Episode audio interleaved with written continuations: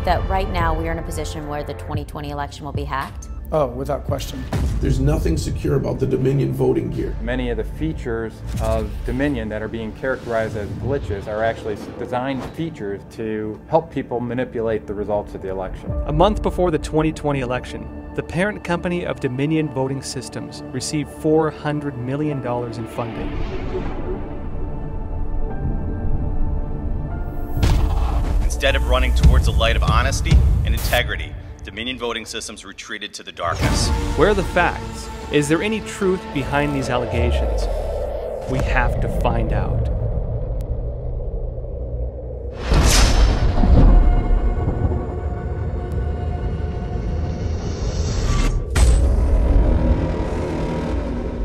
The world must prepare for a potential pandemic. You called the surge a humanitarian More disaster. than 3 million of us have already voted.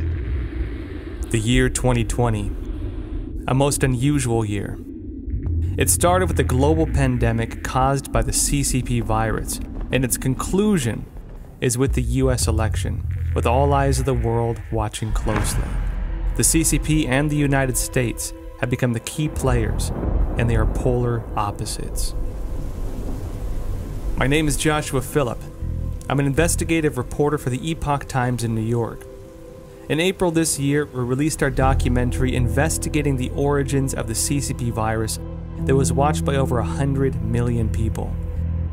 Every day since then, I've been following the CCP virus on its path of terror, as well as other related events that have rocked the world, like the Hong Kong national security law, Seen the Chinese Communist Party. China India conflicts, South China Sea disputes, and the Taiwan Strait crisis. I'll be doing again these live Q&As. My schedule, every day. now packed with daily live shows and even more interviews, has just had to keep up with this unusual year. Then election season hit.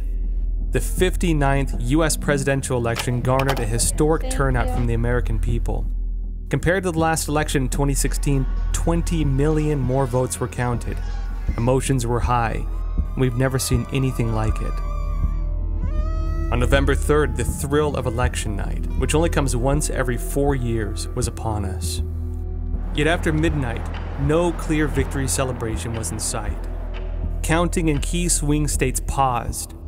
Donald Trump's campaign announced it would demand a stop on tallying ballots and take legal proceedings all the way to an appeal at the Supreme Court.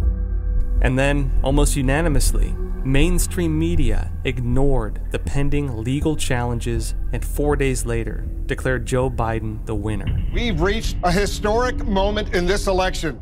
We can now project, project that former Vice President Joe Biden has been elected President of the United States.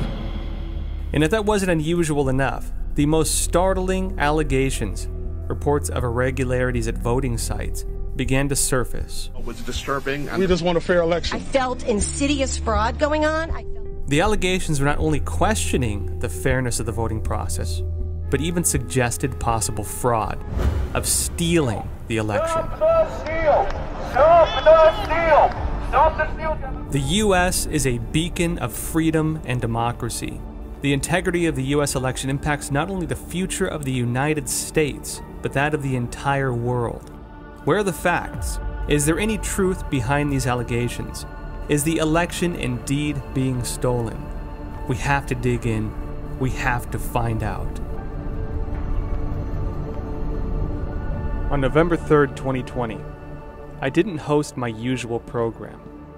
Instead, like so many Americans who care about the future of our country, I was closely watching the election results in real time, live on air with the Epoch Times' sister media, NTD Television, during their election night coverage. 2020 has been kind of the year of unpredictability. If you look at And by midnight, Trump and Biden had won their expected strongholds. Trump had won the key swing state of Florida, which has 29 electoral college votes.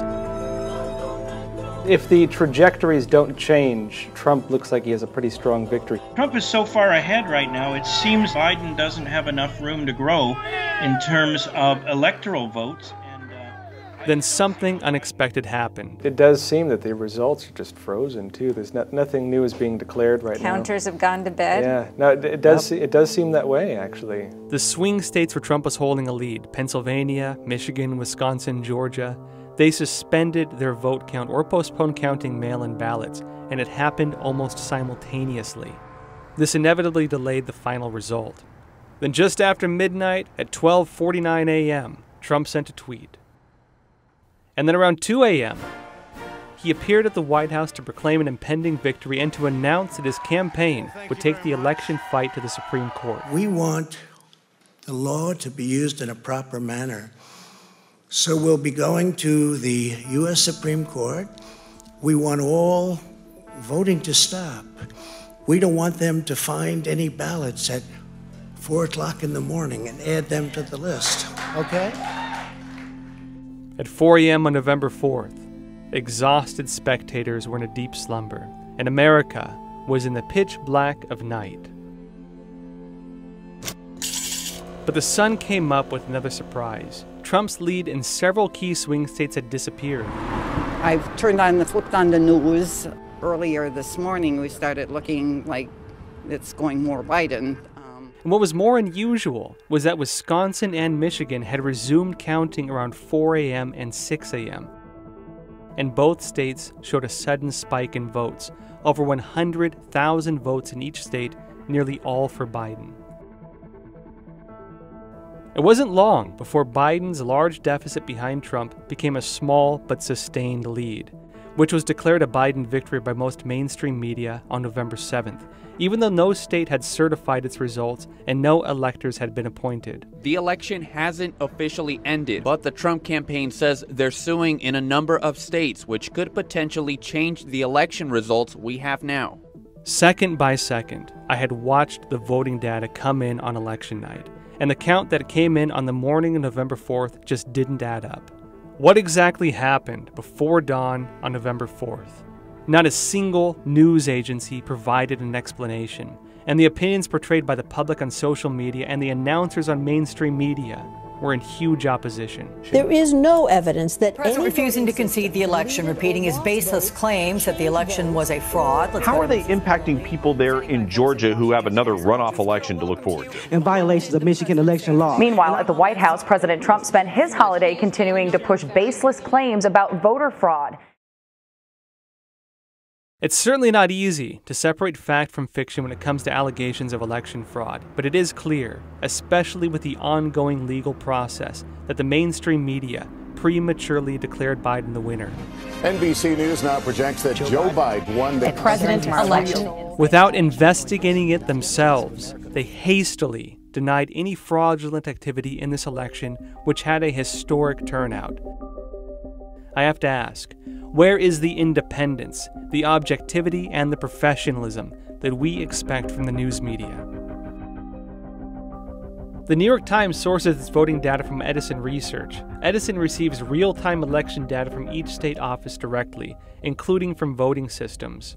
Analyzing this data, I calculated the percentage of votes obtained by Trump and Biden against the total votes counted and I found that on November 4th, within 7 seconds after 6:31 a.m., Michigan saw a sudden influx of 149,722 votes, of which 141,258 votes, or 94.3%, were for Biden.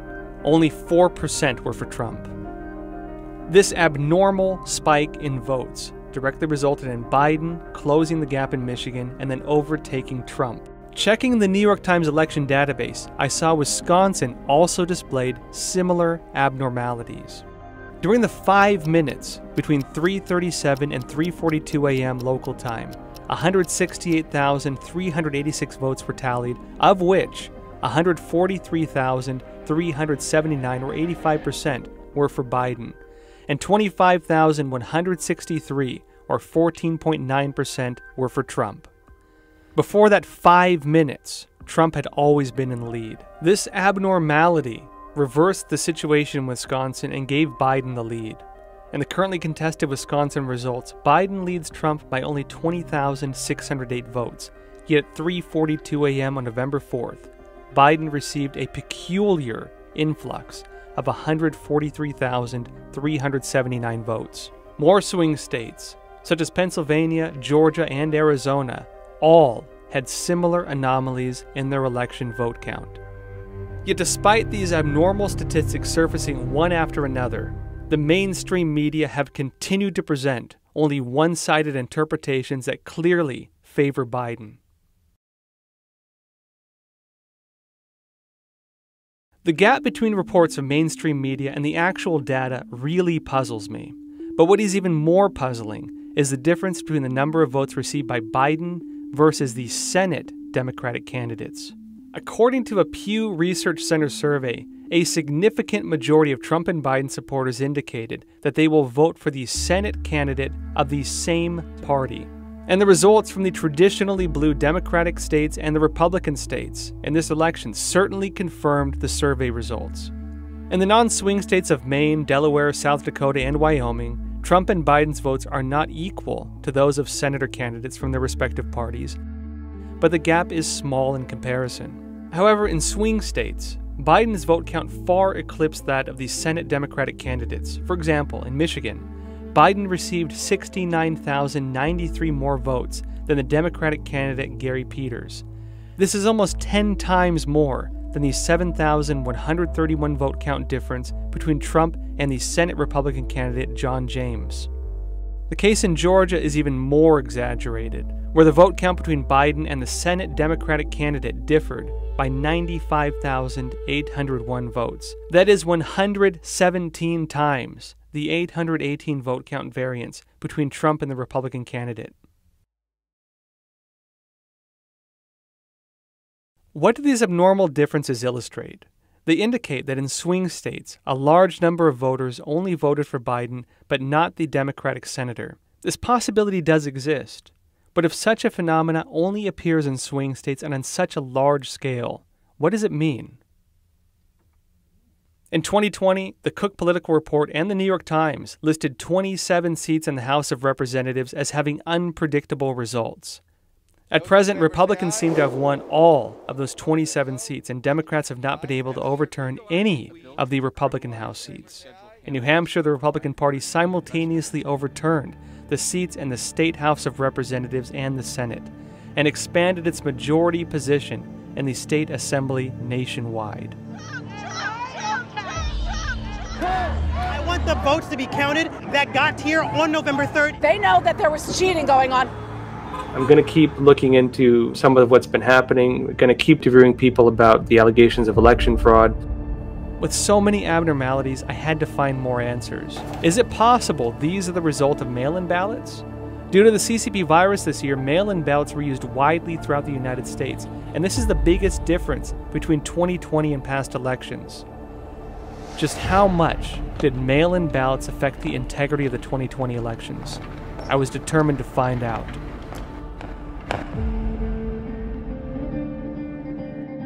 Since November 4th, witnesses and insiders have been coming forward with accusations and testimony of fraudulent activity in swing states. One whistleblower in particular caught my attention with his roller coaster experience. Pennsylvanian U.S. postal worker Richard Hopkins revealed this story to the nonprofit organization Project Veritas, exposing that Erie County Postmaster Robert Weisenbach told postal workers to separate mail in ballots that arrived after November 3rd from other mail and to postmark them with an earlier date so they would be counted. They should have backdated the November 4th ballot to November 3rd, correct? Yes. After speaking out, Hopkins was threatened by his superior, interrogated by federal agent Russell Strasser for four hours, and forced to sign an affidavit recanting his allegations. Hopkins was denied access to a lawyer and a copy of his signed affidavit. His Twitter account was also shut down. On November 10th, the Washington Post published a false report claiming that Hopkins fabricated the charges, and the New York Times followed with a similar story.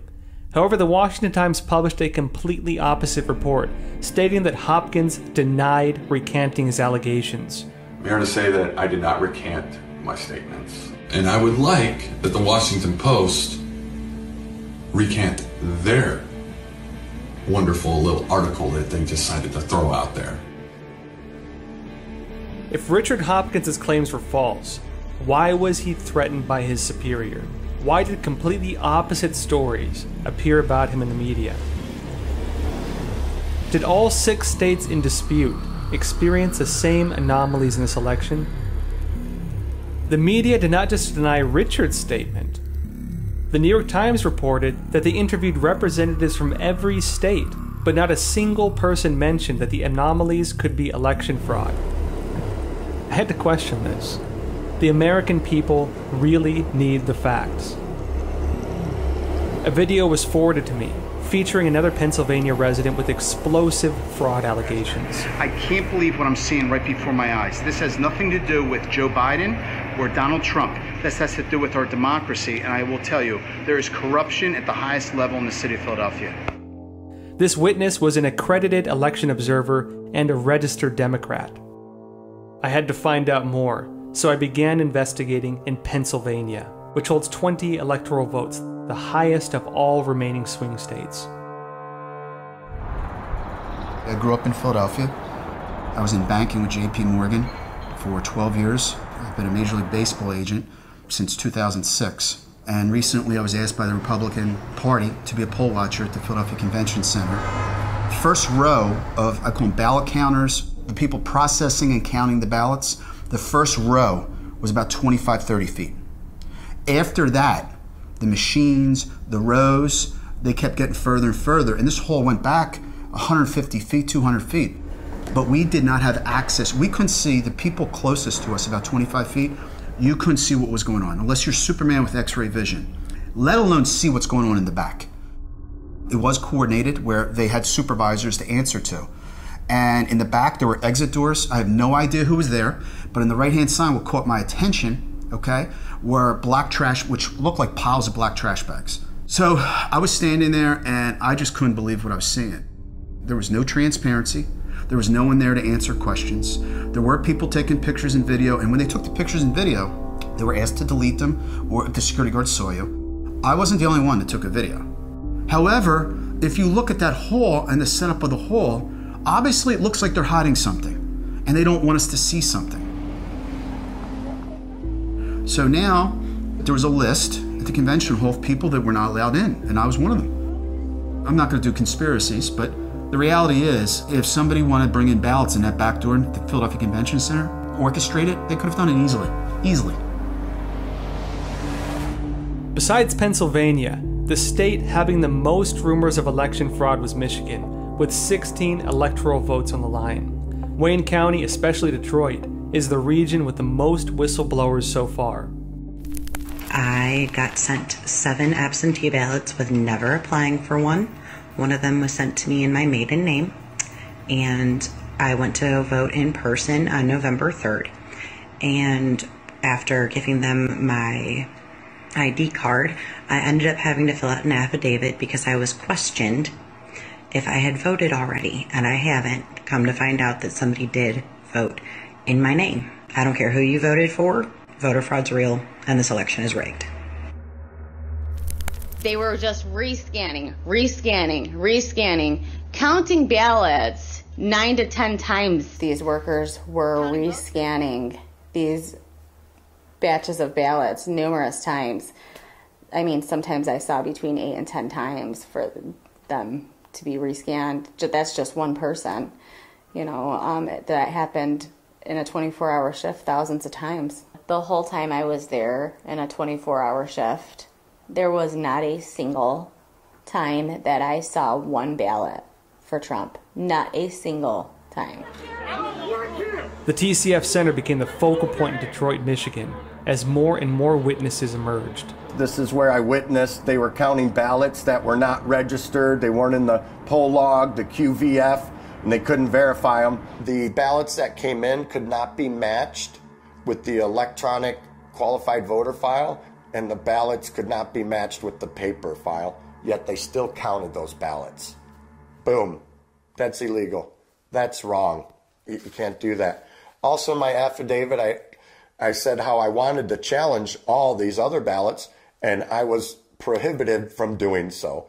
So if you question anything, they would intentionally circle you and intimidate you. At one point, uh, I was trying to challenge one of the names on there, and um, the woman actually turned around and physically pushed me away. The atmosphere in the room was really hostile.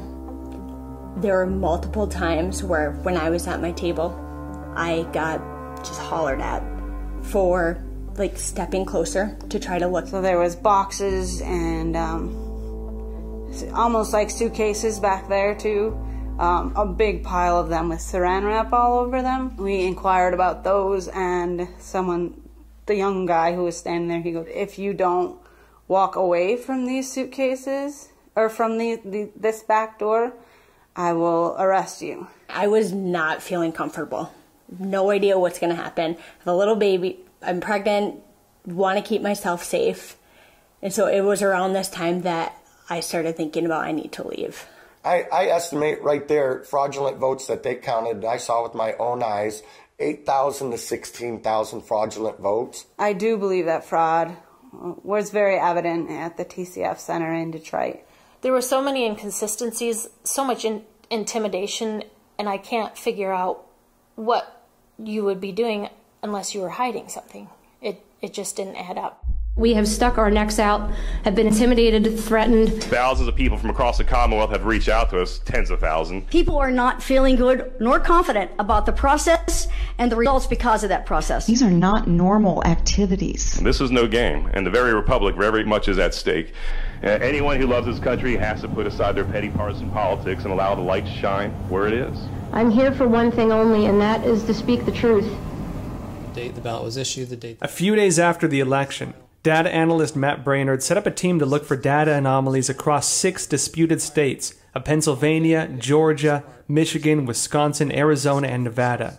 His team initially determined that at least 1.25 million votes had data irregularities. They then investigated the abnormalities by phone calls and data cross referencing. Well, the law in Georgia is when you register to vote, you have to mark down what your actual residence is. So You can have a separate mailing address, which is fine that they will record, but you have to put down what your actual residence is. But uh, what we had found was a large number of people, substantial, especially given how tight the margin is, well over a thousand, who voted in this election, listed themselves at addresses that are in fact postal facilities facilities the Postal Service either will lease or own. So that could include a post office, uh, the UPS store, uh, FedEx store, anything like that. And not only did they list themselves there, but they disguised a P.O. box as an apartment. So rather than saying P.O. Box 123, the address is listed as apartment 123. And that's a major red flag. And what's also remarkable about these individuals is that almost all of them voted early absentee, very few voted in person. Um, so that really raises a red flag because they're illegally registered and it's and not just incidentally but intentionally meant to deceive. We found over a thousand of them in Georgia. In fact, uh, over 1,400 so far in Pennsylvania as well with the very same tactic. There was uh, a number of people in all six states where we were doing our tests who the state marked as having requested an absentee ballot, but they didn't return it. So we reached out to these people and asked two questions. The first question we asked is, did you actually request that ballot? And in many cases they said no, which is a big red flag because somebody had to request that ballot. And by law, it had to be them or somebody that they designated legally to do so. We show that in the state of Pennsylvania is marked as having received an absentee ballot request from you but did not receive your absentee ballot. Did you request an absentee ballot? No can see very clearly. We'll get a street view here. U.S. Postal Service. Open and shut. Fraud. And they have an apartment number. Yeah, so that's actually P.O. Box 244, but as you can plainly see, um, you know, I'd be happy to share. I can actually. We ran six different analyses. In fact, uh, seven now in Pennsylvania, and all of them showed problems. We ran an analysis where we called people who had moved, yet they were told that they had a ballot cast in their name. We called them and asked, Did you vote? Did you actually cast that ballot? And we found people that said, No, they didn't. We dialed into precincts that had exceptionally high turnout and spoke to people who had voted in this election but didn't have a record of voting uh, much at all, if ever at all, before. And found people in that uh, universe that said, No, I did not cast a ballot. Somebody else cast that ballot in my name. Braynard's team discovered that Georgia had 138,221 people who had already left Georgia but still voted through mail in ballots. This was concerning. because Biden's lead in Georgia was currently sitting at only 12,670 votes ahead of Trump. In Wisconsin, he found 26,673 people who left the state but still voted in Wisconsin via mail in ballots, and Biden was leading by only 20,608 votes. And in Arizona, he found 19,997 people who had moved out of the state but had still voted with mail in ballots. And Biden's lead in Arizona is only 10,457. Braynard believes the data his team uncovered is enough to flip the election results in all three states which have a total of 37 electoral votes. I'm signing witness reports as an expert, and if needed, I'm, I'm going to be testifying in court if it gets to that point. So this isn't speculative, this is, this is just what the data shows. Let us know what you want us to hear. A surveillance video from the State Farm Arena Voting Center in Georgia was released to the public. I am a lawyer, but I'm not acting as a lawyer in this case. I'm just helping out the legal team here. Um, and going to explain to you the evidence that we have from State Farm Arena here in Fulton County, um, which goes to what Ray was talking about in terms of fraud or misrepresentation. It showed that on the night of November 3rd, the voting center announced it was stopping ballot counting and asked all Republican poll watchers and journalists to leave, but four people remained. Okay, there, there they walk. They're walking off. After everyone else had left, those four people pulled out ballot containers that had been hidden from sight during the entire day and without any poll watchers or public observers, they processed and counted ballots until 1 a.m. The reason we know this is because when our Republican observers were forced to leave, they went to the Central Tabulation Center and they got news from a or word from a news crew that in fact counting had continued. They have information that not everybody left according to plan, and some people stayed behind. Based so, on the length of time of this operation, the number of ballots processed illegally would have exceeded Biden's reported lead in the state. This illegal act of fraud must have been planned and organized in advance. Who instigated and directed this illegal activity during the 2020 election? You may recall the old quote attributed to Stalin that says, I don't care who votes, I care about who counts the votes. That's what matters. Election challenger and former Michigan State Republican Senator Patrick Colbeck was monitoring the vote counting process at Detroit's TCF Center. First of all, I am a former Michigan State Senator. I served on the Senate, Michigan Senate Elections and Government Reform Committee. I took those duties very seriously to the point of diagramming out all of our election processes, so I had a pretty good understanding of how elections are supposed to work from a book perspective. I actually, my role was that of a poll challenger, uh, and I served in the Detroit AV Counting Board as a poll challenger certified by an organization that I helped form called the Election Integrity Fund. There are Wi-Fi routers all over the place, including one called AV underscore Connect. So that kind of tells me that absentee voter underscore Connect. So there's suspicion there. When you go over to the tabulators, I went to all the different tabulator workstations, went underneath the tables and checked out where all these cables were routed. All the tabulator computers were connected uh, via Ethernet cables to a network router, and that router in turn was connected to another router, was connected to the adjudicators. Those were connected to another router um, slash firewall, probably. It was a little bit different spec on it than the normal one, which was connected to the internet, which was connected to the local data center.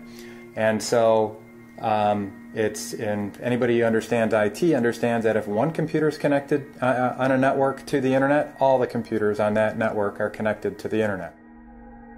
A voting machine connected to the internet is especially vulnerable to hackers. According to the 2020 election outline published by the Michigan Bureau of Elections, voting machines cannot be connected to the internet during ballot tabulation. Based on Michigan election regulations, vote count data must be transferred through USB drives, and computers must be placed in airplane mode to be disconnected from the internet. Why were the election officials that were local so adamant that none of this equipment was connected to the internet? I can actually show the Michigan contract with Dominion Voting Systems that specified specifically that this equipment was meant to be connected to the internet. The fact that they're denying it begs the question why are they denying this? Why is it important for them to deny it? So there's some serious concerns right up at the top. Wayne County is the most populous county in Michigan, with 1.41 million registered voters in 2020, which is 17.35% of the state total. The county government is located in Detroit. The Michigan ballot result has Biden leading over Trump by 146,007 votes. And Biden's advantage is effectively due to Wayne County. Without Wayne County, Trump would lead by 186,630 votes. If you have the ability to connect your election gear to the internet, you've already violated the Federal Election Commission's rulings. We talked about internet and internet connectivity and why there's be problems. Why, why would there be problems? They have found in our election that there are millions of people or names of people that have voted for one candidate, for Joe Biden, above and beyond the total number of registered voters in those districts. In other words, all across the nation, we're finding more and more votes. The only way you could do that quickly is either you know mail-in ballots or a combination of mail-in ballots and voter fraud using the software to do it for you. If you want to quickly change an election, it's easy to change the software and do that if it can be connected to the internet. There's all these videos of hacking election gear. Right, here's another one. Look at it, look how easy this is. When it's off, removing the card reader, removing this, you don't need any tools to do this. Unplugging this, again, you don't need any tools to do this. Turning it on, all you have to do is pick this lock here with a ballpoint pen. Open this up, press the red button, So that she's rebooting, and when she reboots, guess what? Get a few error messages. Now she has administrative permission to give you 200 votes to my one. full admin access, under two minutes. Years ago, you had to be a super hacker. And if you look at some of the videos from the HBO documentary on hacking election gear to CBS, NBC, CNN, Fox, and others, for the past five or six years, they've shown all these vulnerabilities in all this gear. So it's super easy, it doesn't require super intelligence. The number of methods of election fraud alleged in the 2020 election kept growing. As more and more evidence kept coming in from sworn affidavits by eyewitnesses and careful data analysis, I began to realize that our investigations had only just scratched the surface. What I saw was not a secure and transparent election. What I saw as a forensics expert was an election process that was forensically destructive. No track, no remedy, no record. I believe, beyond a shadow of a doubt, we have evidence of a massive transfer of, of completed, curated ballots ready to be injected into counting centers. Dominion. Every witness I interviewed, including many whistleblowers, pointed at a connection between Dominion voting machines and election fraud allegations. Is that why Dominion became a public focal point after election night? According to Dominion's official website, the Dominion voting system is currently used in 28 U.S. states and the territory of Puerto Rico. More than 40% of U.S. voters vote through the Dominion voting system in general elections. 65 of the 83 counties in Michigan use the Dominion voting system. 159 counties in Georgia also use it, and in Arizona, Dominion serves 2.2 million voters in Maricopa County. When I typed in Dominion voting system and safe in a Google search, the first result I got was a USA Today story fact check Dominion voting machines didn't delete votes from Trump, switch them to Biden, followed by similar headings from other media. When I typed in Dominion voting system and fraud, the first thing I saw was AFP's fact check video of Dominion voting employee in Georgia does not show election fraud. Next, a Fox News report on Dominion stated DHS calls election the most secure in America history. Mainstream media seem to have already prepared voters with a set of talking points to immediately counter any possible fraud allegations. But if you search deeper, you'll see that prior to this presidential election, mainstream media presented a completely opposite perspective on the security of Dominion voting systems. They were previously skeptical of Dominion security. In April 2018, the New York Times showed viewers how easy it is to hack an election via a video of University of Michigan's computer science professor J. Alex Halderman demonstrating to students the hacking process of a Dominion voting machine. So it was intriguing to me to see that same J. Alex Halderman appear on Fox News this year and emphasize that the 2020 election was the most secure election in American history. Professor, did Dominion voting machines change any votes? Well, no. There is absolutely no evidence, none. Similarly, CNN published a video in November 2016 titled, How Hackers Could Swing the Election, warning of the high risk of hacking attacks on electronic voting systems. Another CNN video published in August 2017 said, We watched hackers break into voting machines, showed participants at the World Hacking Conference DEF CON successfully hack into all voting machines available. This was a hacking experiment organized by Jake Braun, a former security advisor of the Department of Homeland Security during the Obama administration. The purpose was to highlight vulnerabilities in voting machines and warn that they could be the biggest threat to democracy in American history. When asked if he thought it was possible for the 2020 election to be infiltrated, Braun answered, Do you believe that right now we are in a position where the 2020 election will be hacked? Oh, without question. NBC was also on board with their August 2019 report How Hackers Can Target Voting Machines. An authority on voting system security, Dr. Andrew Appel, a professor of computer science at Princeton University, told Fox News in 2016 how simple it was to attack and switch votes in a Dominion voting machine. In September 2016, he provided a written testimony with recommendations on election voting security to a House Subcommittee on Information Technology hearing on cybersecurity. He said, quote, I strongly recommend that at a minimum, the Congress seek to ensure the elimination of touchscreen voting machines immediately after this November election and that it require that all elections be subject to sensible auditing after every election to ensure that systems are functioning properly and to prove to the American people that their votes are counted as cast. He continued, Paper ballots are even better protection against fraud with systematic auditing to make sure the computers aren't cheating. You don't have to recount every ballot box, just spot check a statistical sample. There are 12 states that do this by law. It's a good idea, and all states should do it. In September 2017, Dr. Appel also testified at the U.S. House Oversight and Government Reform Committee's hearing on election cybersecurity. In 2020, in a keynote speech delivered at Princeton, Dr. Appel repeated his views. Even a computer scientist can't see inside the computer to really know what software programming is running in that computer today. All computerized voting machines can be hacked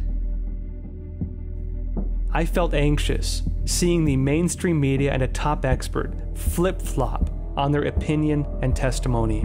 Had these security concerns about Dominion really changed? I would submit that many of the features of Dominion that are being characterized as glitches are actually design features of Dominion to help people manipulate the results of the election. We had a uh, outage at all the tabulator computer. I think it was a tabulator or, or, adjudicator computers, they were down for 45 minutes due to network issues. We also had issues with some of the poll books that we understand there was an error message that popped up that there was a notable gasp um, when it happened, and it said, Warning, this computer is being hacked. Um, the errors that popped up on the uh, computers with the uh, tabulators and adjudicators was something called backup overflow. That's not a standard Windows uh, error message. Where you do see that error message is on when you're trying to back up to a SQL database. Now, either each one of these uh, tabulators had their own SQL database built into that workstation, or they were trying to connect to some outside database that uh, was not local at that workstation. Now you start putting together a picture where this whole internet connectivity becomes pretty important. There's nothing secure about the Dominion voting gear or any other, or even Diebold and others. Nothing secure. And patches are just pieces of software added to already complex, insecure systems. From a cybersecurity standpoint, why would patches be a vulnerability? We haven't seen the patch that was installed in 30 states on the Dominion gear. So when someone writes a patch, a patch can open a back door, change an algorithm for better or worse, accidentally have a bug in it that allows what we call buffer overflow or other software exploits, most of the time patches actually close one hole and open one or more new holes. The public who purchased this equipment is not allowed to look in at the code or know how to operate. It creates a space for people to make accusations and have theories about how votes were stolen or switched through some kind of uh, hacking or some other nefarious electronic means. Hmm. That space only exists. You can, you can only make those accusations, and people can only believe them because all of those are closed source uh, software packages and closed source machinery. If it was open source, it would be much more difficult to make that kind of accusation. Let's say that we have a thousand people in a bank and they all have, let's say, $100 each in the bank. Now, they're earning interest. So if you hack into that bank and you notice that someone's earning interest, the interest is not one full penny or five cents, it can be a half a penny that day. So anything under a penny might not be recognized. So you slice the half a penny out of that person's account and move it to yours. You slice three quarters of a penny out of this person's account and move it to yours. Their bank account numbers always look normal because we don't publicly publish when you log into your bank account that you have a half a penny of interest. We wait till it rounds up to a full penny. So that's called the salami method. So you're not talking about switching full votes, you're talking about switching fractions of votes? We have a problem with software and hardware for voting, not paper ballots, because they allow percentages of votes. One person can have one vote or they can have 0.5 vote, 0.2 vote, 0.1 vote. So I can take 0.9 away from you for myself and give you 0.1 just from one vote. The salami method has probably been used in our election by slicing votes away from one candidate, the current president, Donald Trump, slicing his votes away and then moving them, shifting them to Joe Biden. And that's called the salami method. And if you do it right, you can actually slice, slice, slice, slice, slice so many times in so many counties that it shifts a dramatic amount of votes to a different candidate. This reminded me of an unusual scene in CNN's live election night broadcast, which I saw captured on an Edison cell phone. As the host was interpreting the results in several key states, a live ticker on the bottom of the screen showed the vote count in various states. It first showed that Trump had 1,690,589 votes in Pennsylvania versus Biden's 1,252,537. But after just half a minute, the ticker showed Trump's count suddenly drop, while Biden's suddenly increased. Normally, the vote count for each candidate only increases as the ballot counting proceeds, but during those 30 seconds, Trump's count dropped by almost 20,000 votes, while Biden's jumped up by almost 20,000 votes. Notice how the drop in Trump's count and the increase in Biden's count is suspiciously the exact same number of votes 19,958. I'd like to see the logs. I'd like to see the algorithm. I'd like that to be analyzed by someone like myself who can read and write computer code. I had training as a corporate lawyer. And when you're a corporate attorney on Wall Street or in Los Angeles or anywhere else, when you research a company to take it public or to, as an investment banker, to, to finance it, you do your background check. You do your true due diligence. You kick the tires. Diebold, if you look at their history, was fraught with all kinds of problems. They've had issues across the land. And eventually, their software, their hardware, their IP all wound, all wound up in the hands of guess who? Dominion. It's not just Dominion, by the way. It's voting equipment that's running software that had internet connectivity, whether or not it was patched, whether or not someone had admin permission to go in and change the way it operates easily by following downloadable instructions. We blame those who were allowed to have access to this gear, how the gear was set up, why this gear was set up. Why did certain states accept very vulnerable, easily manipulated equipment? And who had access to that equipment? And what changes could they have made right before the election? A month before the 2020 election, the parent company of Dominion Voting Systems received $400 million in funding. This was shocking news, and I suspected there must be some significant clue to find out what was hidden behind this. First, I discovered that the three related parties to this transaction all exhibited strange behavior before and after the election. Staple Street Capital, a middle market private equity firm, was founded on June 9, 2009, and purchased Dominion on July 16, 2018, for about $265 million. Shortly after the election on November 3rd, the company website underwent a full transformation. All information about the company's founders and investment portfolios were deleted. One can no longer find any relationship with Dominion from the website.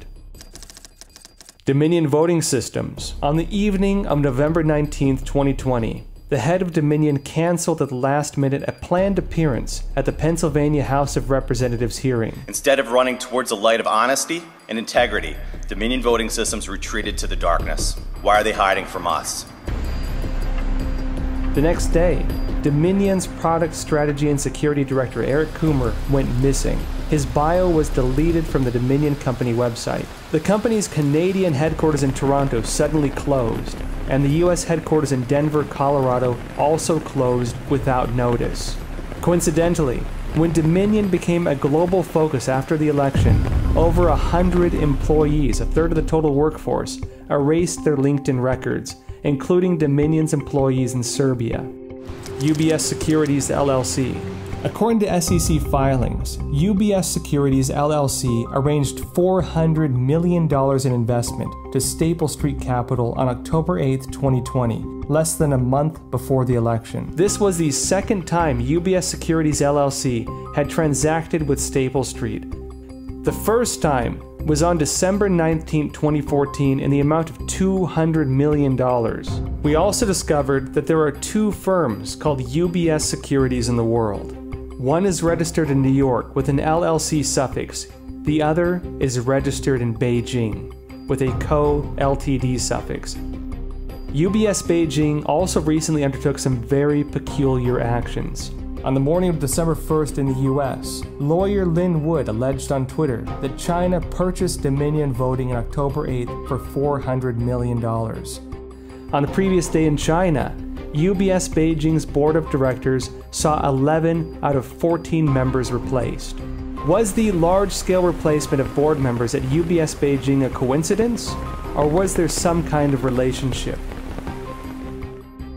making a sizable investment into the parent company of Dominion, which had a 40% market share in the US electronic voting equipment space right before the election, suddenly propelled UBSNY into the focal point on social media. I took a deep dive into the corporate structure of UBS Securities LLC.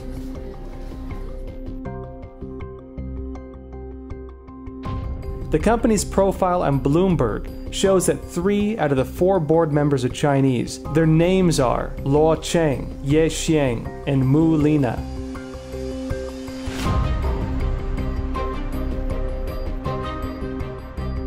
Other than Luo Qiang, who has French nationality, the other two are Chinese nationals with very close ties to UBS Beijing.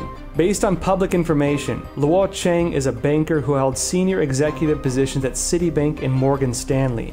Between 2004 and 2012, he was the chief banking specialist at the International Finance Corporation, a member of the World Bank Group. During that time, Luo also served on the board of UBS Beijing. Luo Qiang held board positions at both UBS NY and UBS Beijing. Ye Xiang has a very diverse background. Other than being a board member of UBS NY, he is also the managing director at Vision Gain Capital in Hong Kong, as well as a columnist for Caixin, a media company with deep ties to the CCP.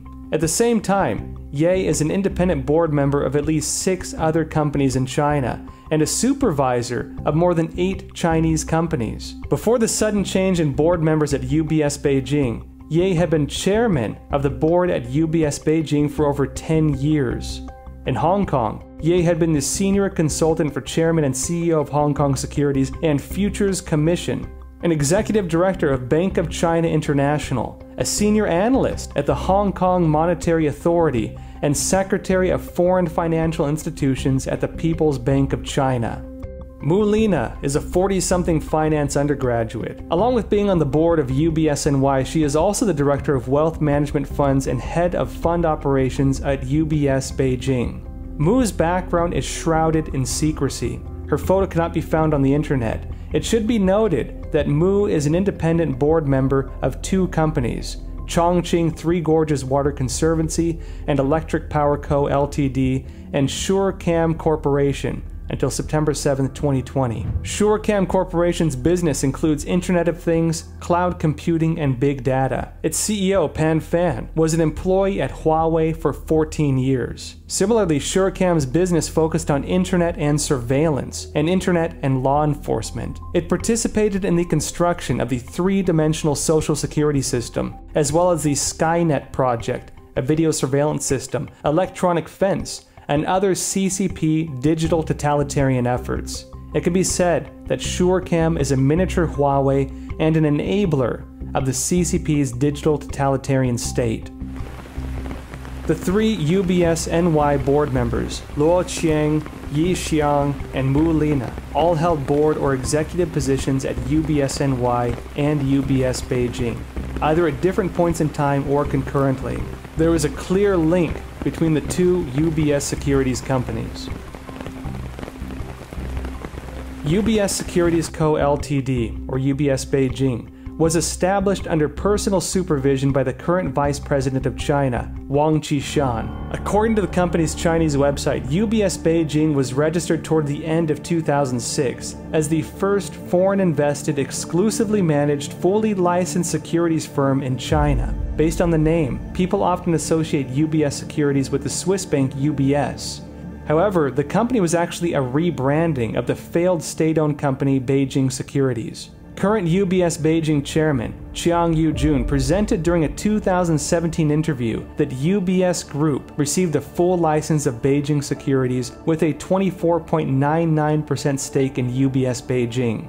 Other stakeholders, including Beijing Guoxiang Asset Management with 33%, Guangdong Provincial Communications Group with 14.01%, China Guodian Capital Holding with 14%, and COFCO Group with 14%. Note that Beijing Guoxiang only had one shareholder, China Construction Bank.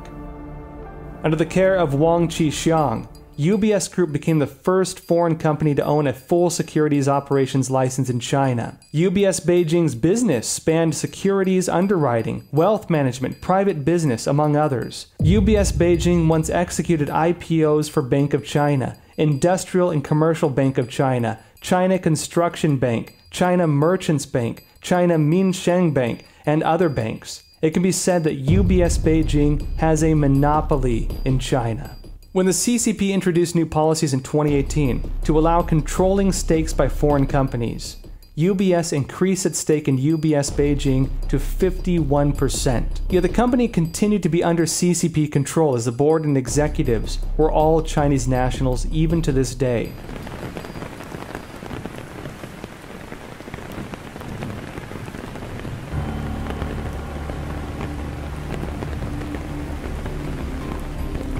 How close are the ties between UBS Beijing and the CCP?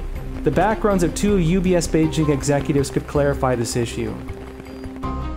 Cheng Yi-sun, General Manager and Board Director of UBS Beijing. Cheng Yi-sun was an expert targeted in the CCP's Thousand Talents Plan, or TTP. A report on FX168.com describes Sheng and his wife, Xu Xiaohong, as special targets of the TTP. Cheng's uncle, Cheng Kai-jia, was the founder and architect of CCP nuclear experimentation and the recipient of the two bombs, one satellite medal. Cheng Yi-sun studied nuclear science at university and only changed professions after studying abroad. Xu Zhe, board director of UBS Beijing, manager and chairman of CapInfo Co. Ltd.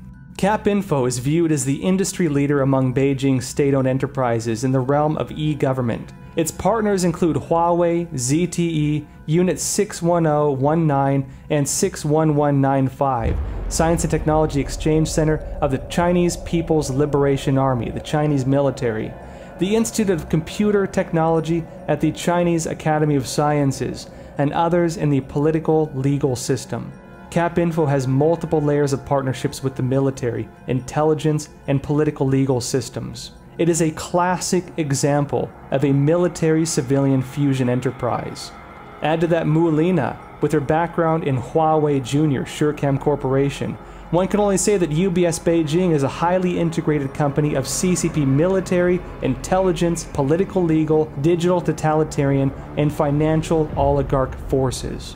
For a financial company like UBS Group, which has such close ties to the CCP and possibly part of the CCP's unrestricted warfare system, one can't help but wonder if this significant arrangement of investment by one of its subsidiaries was a typical transaction purely for profit or if there were other motives involved.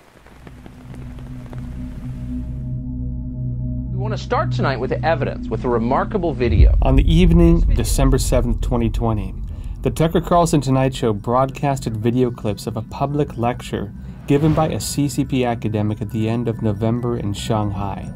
They revealed the explosive inside story of how the CCP was able to infiltrate and compromise America over the last few decades via Wall Street and old friends. 前边特朗普政府跟我们打贸易战，那么我们为什么搞不定特朗普政府？啊， 为什么以前一九九二年到二零一六年之间，中美之间各种问题都能搞得定？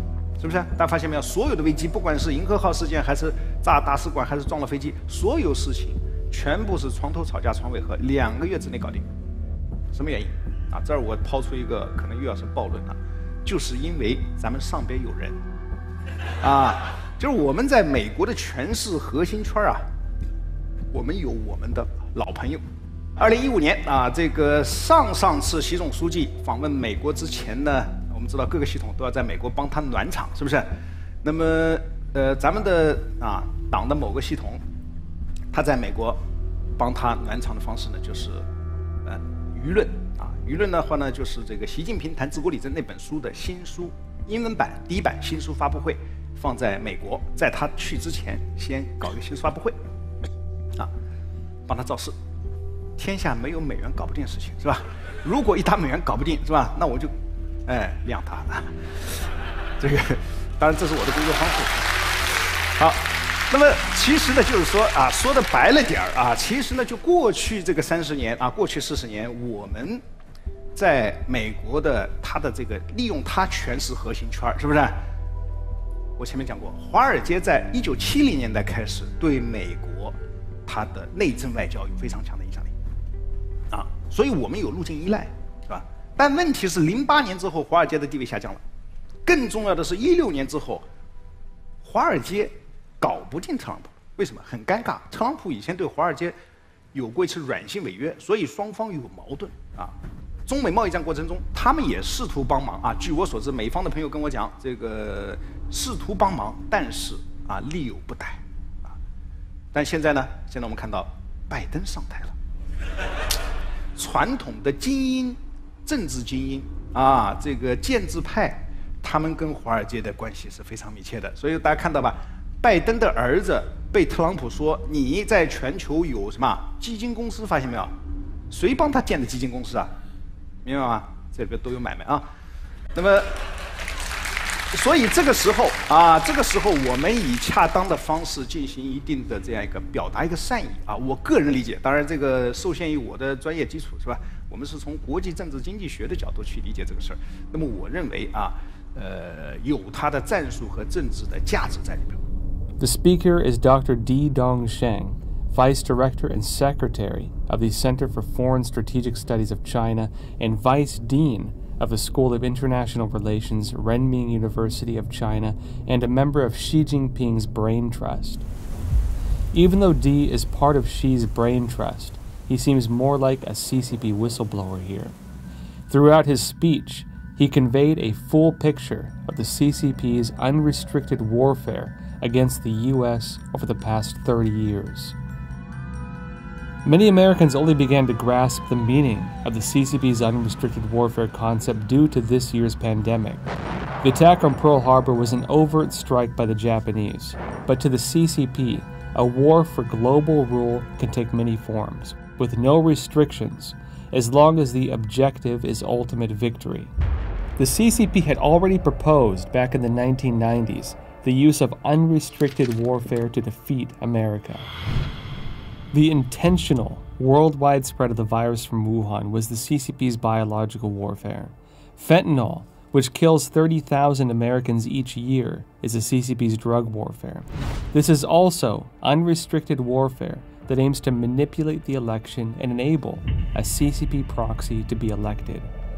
They are not only organizing a large scale systematic fraud through Dominion voting system, Smartmatic voting software, and Scytl, but also scientific warfare, digital warfare, public opinion warfare, and a multitude of other methods which are all part of unrestricted warfare.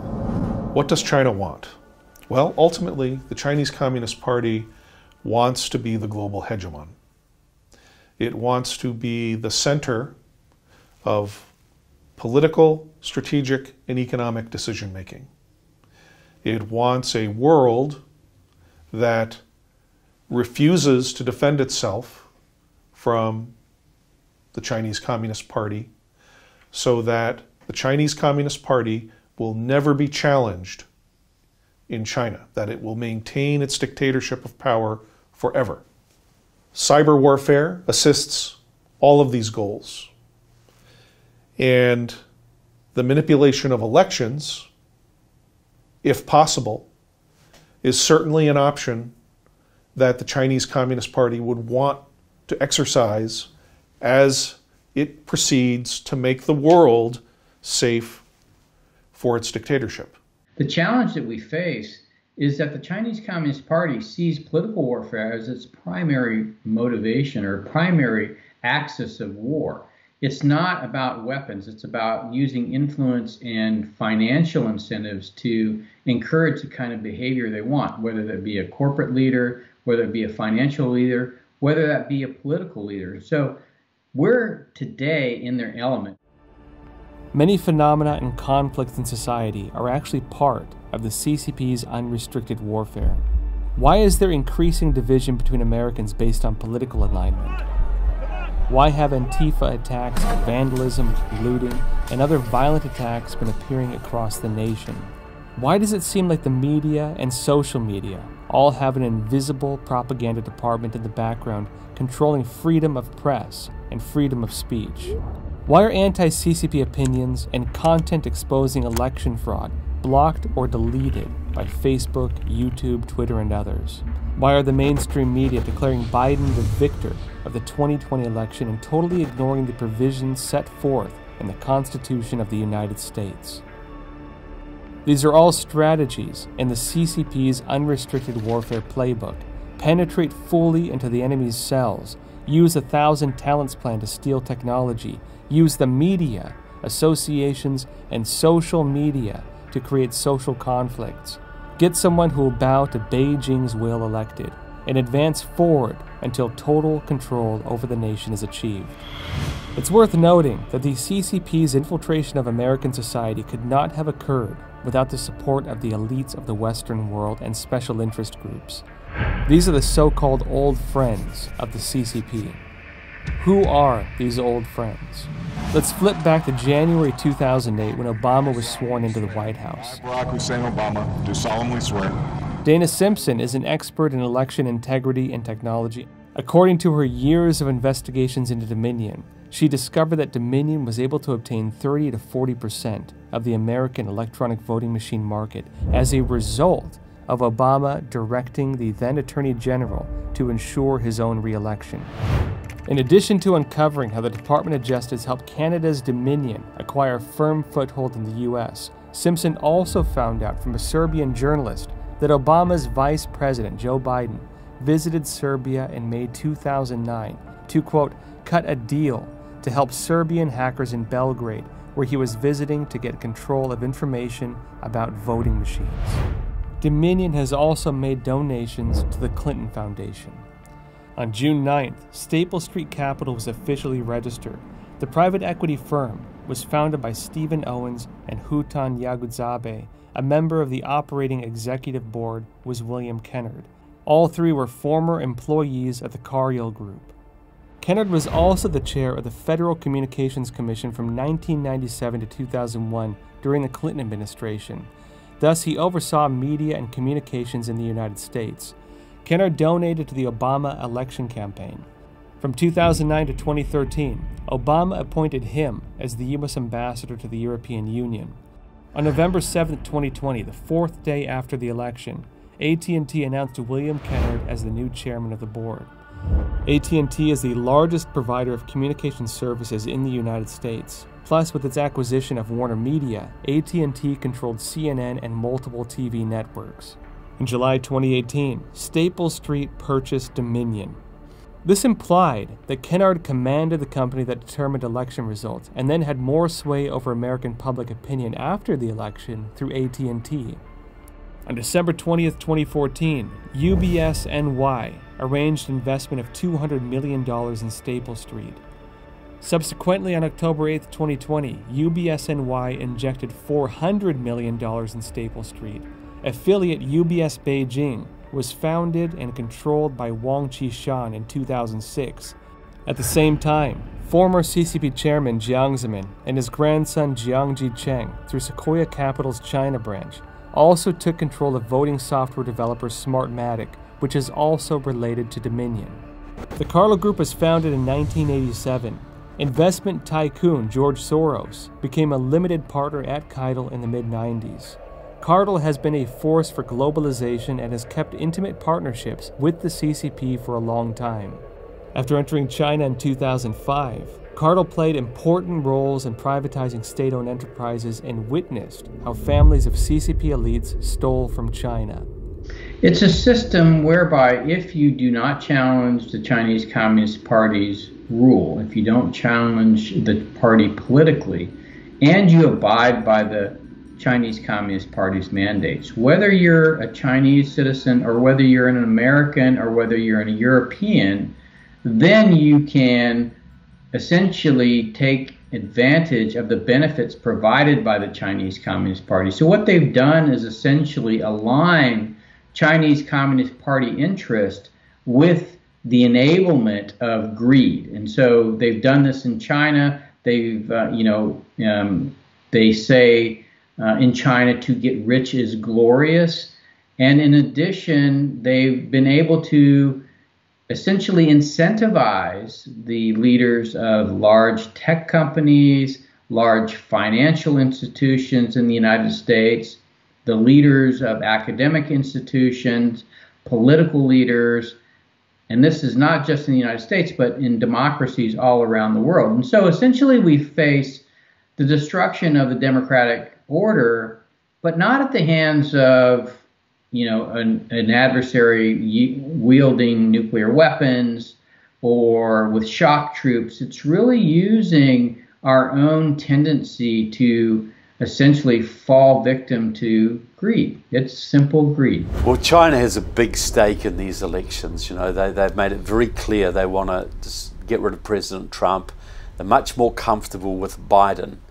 So what, what they've done, they've had these, these networks for some time, but there are communist parties in America that owe allegiance to the Chinese Communist Party. I'm talking about Liberation Road and their subgroup called Left Roots, the Communist Party USA, and others. And what these groups have been doing for several years now is setting up voter registration groups in key states states that could be flipped um, from Republican to Democrat, for instance. Um, and, what they do is that they, they deliberately set up these groups to target minority voters, voters who lean Democrat but don't normally vote often. They call them low preponderance voters, low propensity voters. And so um, in Virginia, for instance, they've had new Virginia majority for some time.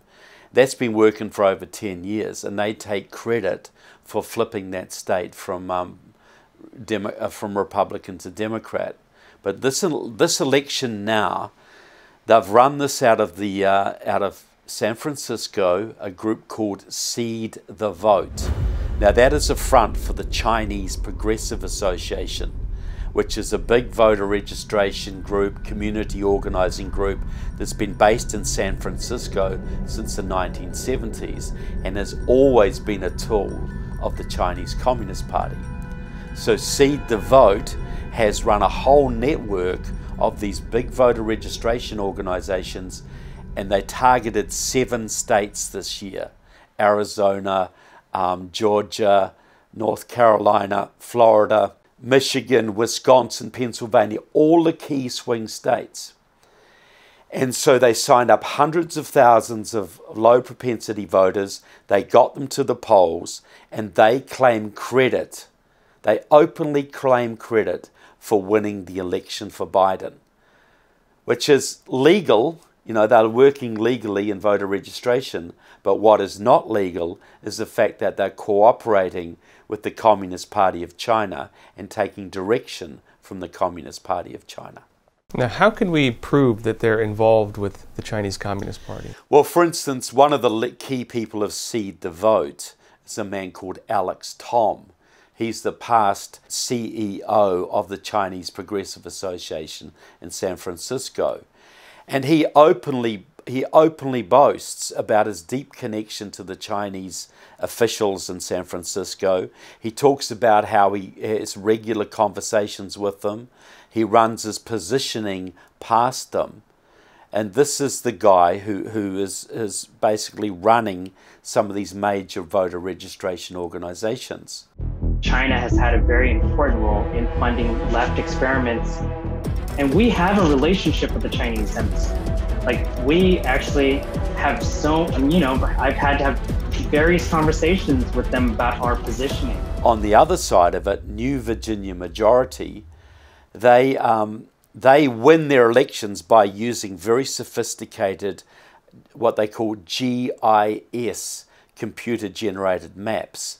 These are precinct maps, very, very specific, who will tell you the voter, the, uh, the, the pro voter profiles in every district in Virginia, the ethnicity, the, the, the voting patterns, the, the income levels, so they can micro target voters to get them to, to pick the voters they want.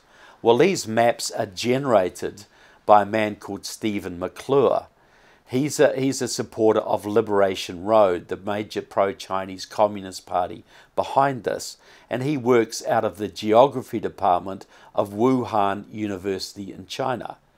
He is generating maps used to flip districts in Virginia and presumably other southern states as well and he's working in a, in a Chinese geography department using Chinese equipment, using Chinese computers, probably paid a salary by the Chinese Communist Party to basically interfere in American politics.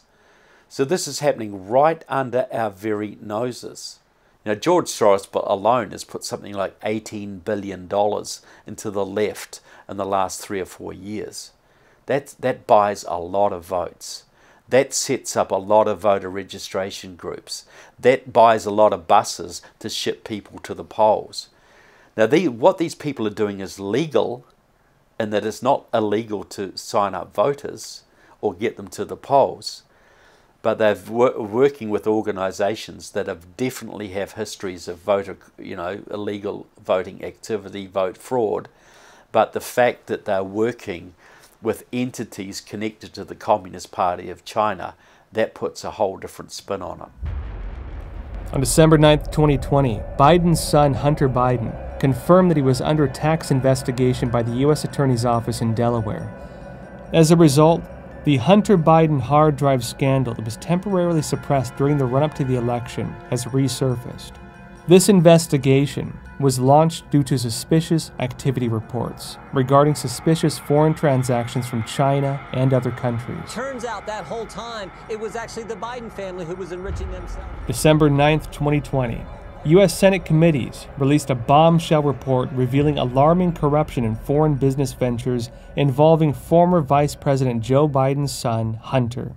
U.S. Senators Chuck Grassley, chairman of the Senate Finance Committee, and Ron Johnson, chairman of the Senate Homeland Security and Governmental Affairs Committee, released the near 90 page report titled Hunter Biden, Burisma, and Corruption The Impact on U.S. Government Policy and Related Concerns. The report said, quote, the Senate Committee on Homeland Security and Governmental Affairs and the Senate Committee on Finance undertook this investigation into potential conflicts of interest and the involvement of the Biden family in foreign business ventures while Joe Biden was vice president. The committees found, quote, consistent, significant, and extensive financial connections among Biden family members and the Chinese Communist government.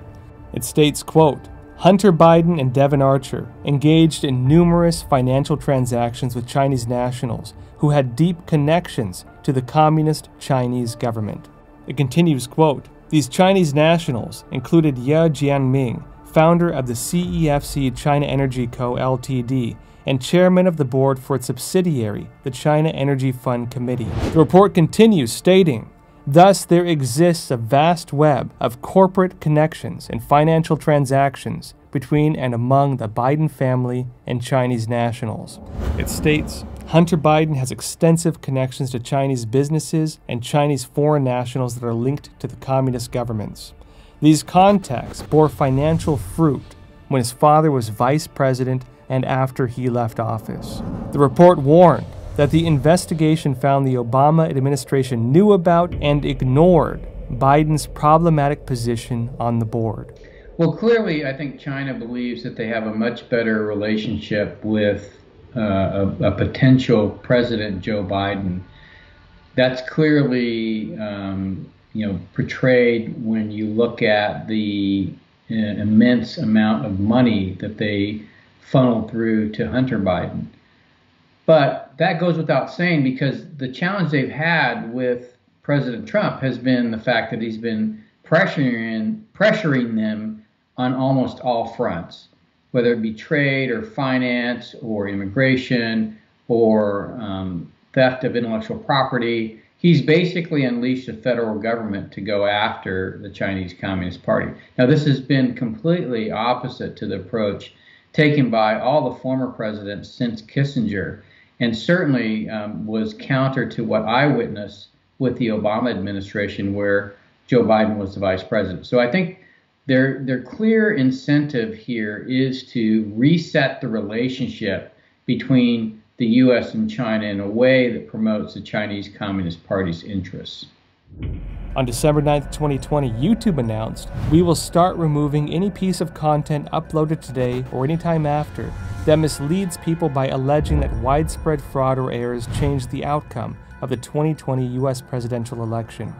Also on December 9, 2020, Mark Sarin outlined on social media how Facebook founder Mark Zuckerberg donated hundreds of millions of dollars to the Center for Tech and Civic Life right before the election. What he did was on September 2nd, Mark Zuckerberg, at the time he announced he was contributing $300 million.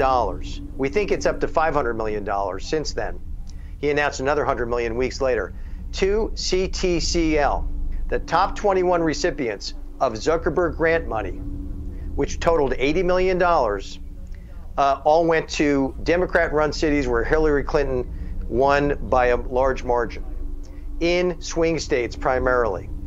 Well, I have a number of concerns when it comes to big tech. Uh, Twitter, for example, Twitter has been posting uh, warning signs and uh, you know signs uh, saying uh, you know you can't trust this content. Uh, there literally was a post a few days ago by um, by President Trump referring to some of my work and to an appearance I made on a television show, the Tucker Carlson show. So Trump posted a link to that interview with me and Twitter then attached a warning sign saying, uh, you know, the, the claims made here are fraudulent. So we have a number of problems here. We have multiple tech companies basically doing whatever they want to shift opinions however they please. That's the status quo right now. So, following the election, their um, their campaign, I guess we can call it a campaign, which is ironic, their campaign to control public opinion has not stopped. If anything, it's gotten worse. The Trump phenomenon is what driving this whole thing. Um, I think the media felt he was going to lose and lose badly. The polls were showing that he was going to lose and lose badly. So I think the assumption was on election night uh, they were going to interpret whatever news there was uh, in that light, that the light was that Joe Biden was going to win. But this has been going on for four years. One of the leaks from Google last year was of a computer application at Google which is called Twiddler. And Twiddler uh, is a system Google developed for re ranking search results. I was told by the whistleblower who actually brought that manual out of the company, Zach Voorhees, I was told that if Google wanted to turn off the bias in search results uh, that might favor one political candidate, for example, they could do so, he said, like flipping a switch. It's that easy. We also found what appears to be a smoking gun. Uh, we found a period of days uh, before the election when the vote reminder on Google's homepage was going only to liberals. Not one of our conservative field agents got a vote reminder on those days. The mainstream media in this country now is operating very much like the media used to operate in the Soviet Union or operates in communist China. China has plenty of motivation to oppose the reelection of Donald Trump.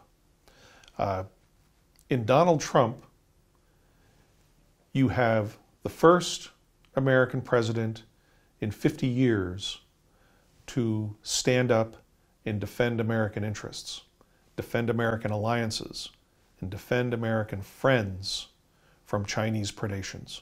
In Donald Trump, the Chinese finally met a global leader who would deny their goal of global hegemony. Therefore, the Chinese Communist Party had a direct and very strong interest in making sure or doing whatever they could to ensure that Donald Trump would be defeated in this election. Please raise your right hand and repeat after me. I, Donald John Trump, do solemnly swear. I, Donald John Trump, do solemnly swear.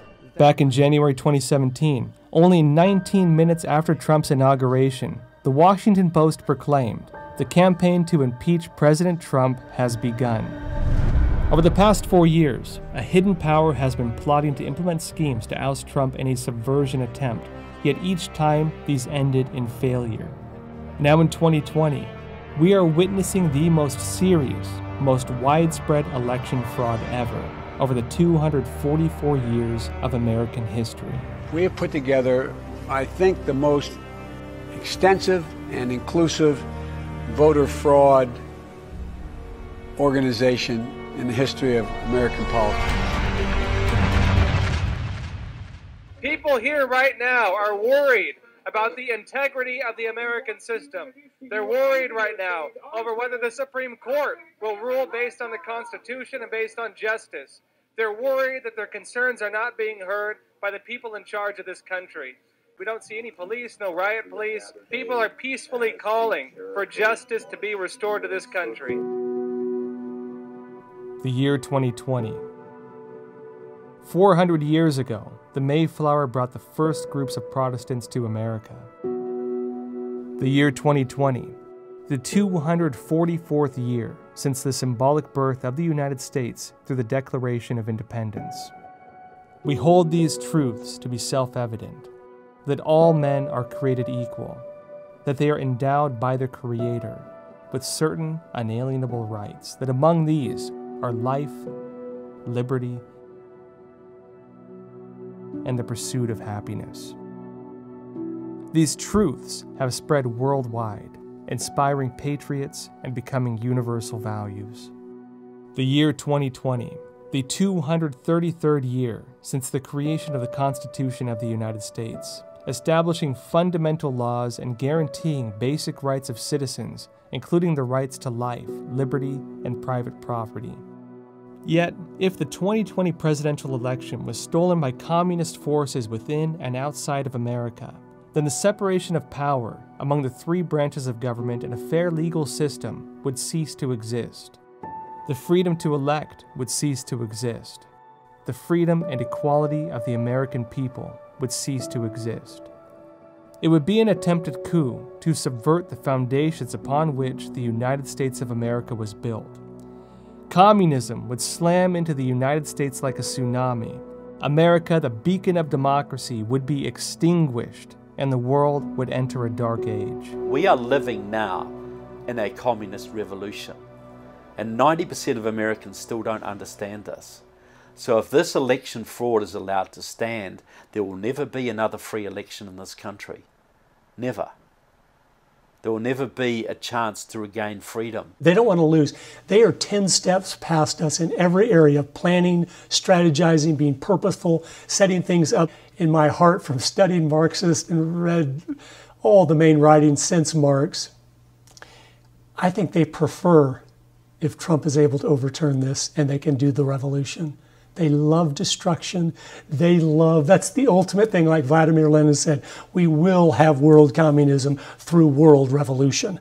In a socialist communist society, there is no rule of law, there's only the rule of the state. So, so in America, you're protected by law. You can criticize the American president, you can criticize your congressman. He can't touch you because you have the First Amendment right to speak your mind. You can protect your fi- uh, family with your firearms. You have all sorts of legal protections. Under socialism, the only authority is the state. And the only, the only right or wrong is what the state wants.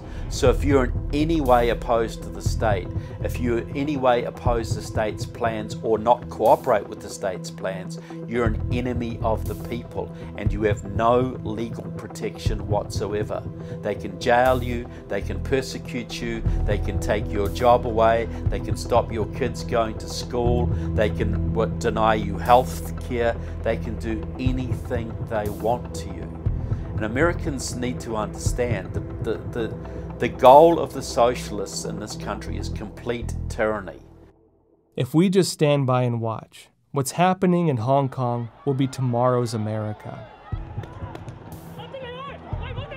China's parliament approved a decision to impose national security legislation on Hong Kong in a landslide vote on Thursday.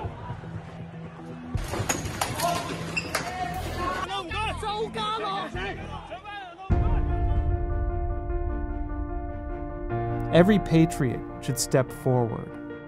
Let your voices be heard and be respected. During the American Revolution, the political philosopher and author Thomas Paine said, These are the times that try men's souls. Today we are in such a time. In a lawsuit filed in the Supreme Court, Texas Attorney General Ken Paxton wrote, Our country stands at an important crossroads. Either the Constitution matters and must be followed, even when some officials consider it inconvenient or out of date, or it is simply a piece of parchment on display at the National Archives. We ask the court to choose the former. On one hand, the American Constitution restricts presidential authority via Congress and the courts, but it also grants presidential prerogative powers. With these prerogatives, Former American presidents took many key actions during some of the nation's most difficult times, and these actions are still remembered today.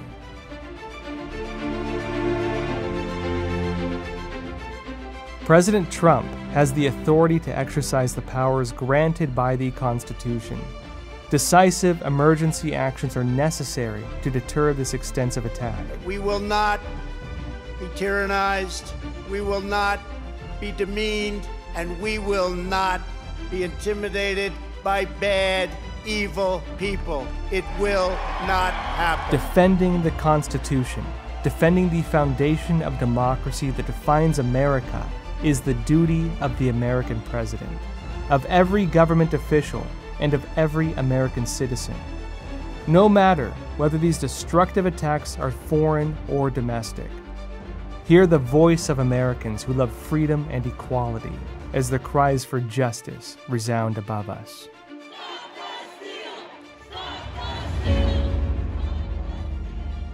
I worked a poll. This election was stolen, it was fraudulent.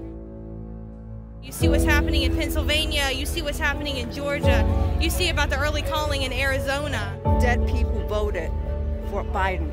Mix ups and changes to the vote counts.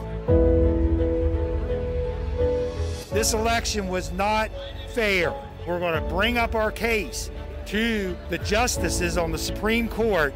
I believe in the Constitution. We have laws regarding the election. I want those things to be investigated fully. They think this is about Trump. This is not about Trump. I love my country, and I am marching for my children and my grandchildren so they can grow up in a free country like I did. I want to make sure it's a fair election, that all legal votes are counted. I support the truth, and the truth will be exposed. For everybody's freedom. That's what we want.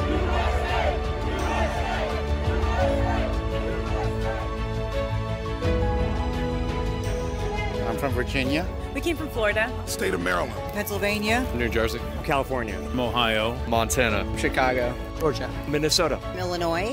Maryland. Missouri. New York City. Texas. I drove all the way here to stand up for America. They underestimated the American people. They underestimated the people who love this country and believe in the Constitution. We are at the most crucial juncture in the history of our country. Nothing's even been close. The 2020 US election is no longer a contest between two parties, nor a contest between Trump and Biden. It is a battle between traditional values and communism, a battle between good and evil. We are not bystanders. We all play a role. We have 80 million strong of people that said, we want freedom. We want to keep America great. And it's a battle we're fighting, and it's, it's uh, giving us all a very meaningful life of standing for the truth. Americans need to understand this election will decide not just who's the president, it will decide the future of America and consequently the future of the world. What every one of us can do is to first help the people around us understand the truth about the election fraud. Please share this documentary as widely as possible. By presenting the facts, we will break through censorship, and as Americans, we will not allow our country to be subverted by communist forces. We are not fighting for Trump. We are fighting for our future and the future of American freedom.